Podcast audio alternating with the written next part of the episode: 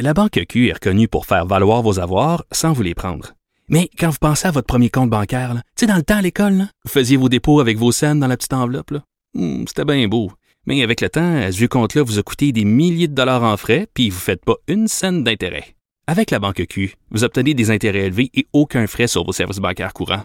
Autrement dit, ça fait pas mal plus de scènes dans votre enveloppe, ça. Banque Q. Faites valoir vos avoirs. Visitez banqueq.ca pour en savoir plus. Maxime Delan. Déjà un premier événement violent. Journaliste à l'agence QMI. Ça porte tout à fait la signature du crime organisé. Les faits divers avec Maxime Delan. avec Maxime Delan. Maxime, bonjour. Salut Benoît. Alors, euh, il y a un enfant qui est mort euh, à l'Assomption. Ouais, je me trouve présentement sur les lieux. Regarde, on est dans un quartier résidentiel de l'Assomption. Suis dans la région de la Nodière.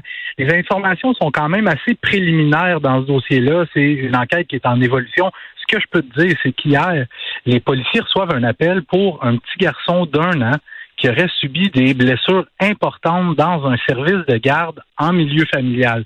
Le jeune est transporté à l'hôpital où malheureusement son décès est constaté. Maintenant, la question, c'est de savoir qu'est-ce qui s'est passé. D'abord, il faut savoir que lorsqu'il y a un enfant de moins de 10 ans qui meurt et que, tu sais, des fois, il peut mourir, c'est évident, c'est quoi la cause, il n'y a pas nécessairement d'enquête policière. Par contre, quand il y a moindrement, les policiers se, se demandent moindrement ce qui s'est passé, l'enquête est transférée aux enquêteurs des crimes majeurs de la Sûreté du Québec. Mais dans ce cas-ci, l'enquête a été immédiatement transférée aux enquêteurs des crimes contre la personne de la SQ les mêmes qui enquêtent habituellement sur les meurtres.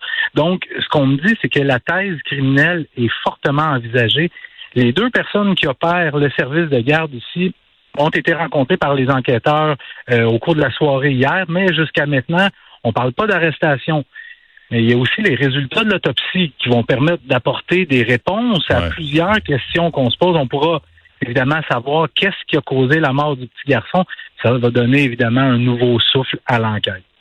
Bon, et euh, dans le village ici, l'arrondissement Ville-Marie, celui de la mairesse euh, Plante, il y, a- Oui. il y a encore des, des problèmes de violence.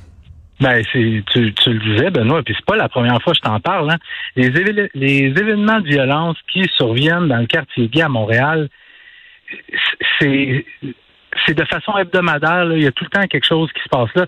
Ça se passe encore une fois en pleine rue hier, juste un peu avant 18 heures. Il y a plein de gens qui appellent au 911 pour dire qu'il y a un gars qui vient de se faire poignarder sur la rue Sainte-Catherine, à l'angle de la rue Saint-André. Quand les services d'urgence arrivent, la victime est étendue au sol, en sang. On parle d'un homme de 27 ans qui est transporté à l'hôpital pour soigner des blessures graves, mais euh, sa vie n'est pas en danger. Le suspect s'est sauvé en courant après l'agression. Les policiers sont parvenus à l'arrêter un peu plus loin. Le suspect, on parle d'un homme de 37 ans, mais tu sais, j'en parle depuis les semaines. Là. Mhm. Les, les événements de violence, c'est devenu monnaie courante dans le village. Puis les choses, euh, c'est- ça s'en va pas en s'améliorant. Je me souviens, tu sais, à l'époque, quand j'étais une petite jeunesse, je sortais souvent là-bas parce que moi, je trouve la communauté LGBTQ+, c'est des gens de party, c'était Ouais. le fun. Non, non, moi, je sortais souvent là. Ouais. Je, tu sais, je, je suis hétéro, je sortais là parce que je trouvais que c'était du monde de party. Ouais. Mais juste avant de venir en onde tantôt, j'ai téléphoné à un de mes chums qui est gay, qui habite dans le village, puis il me disait qu'il reconnaît plus le village. Il ne pas pantoute de marcher en, en pleine rue le jour. Ah oui. hein. Il dit, regarde, les gens se piquent en pleine rue. Il y a de la prostitution, de la violence, Ouais. de l'itinérance. Puis il dit le soir, le soir, tu sais, le moins possible. Il faut vraiment que je sois obligé pour sortir. C'est dangereux. Ouais. Ah, euh, vra- vraiment, il y a du travail à faire. Il y a vraiment du travail à faire dans le village parce que pour les gens, je pense aux gens qui habitent là, là c'est vraiment pas le fun. Non, c'est clair, puis ça va pas en s'améliorant de toute évidence, hein, de semaine en semaine. Ouais.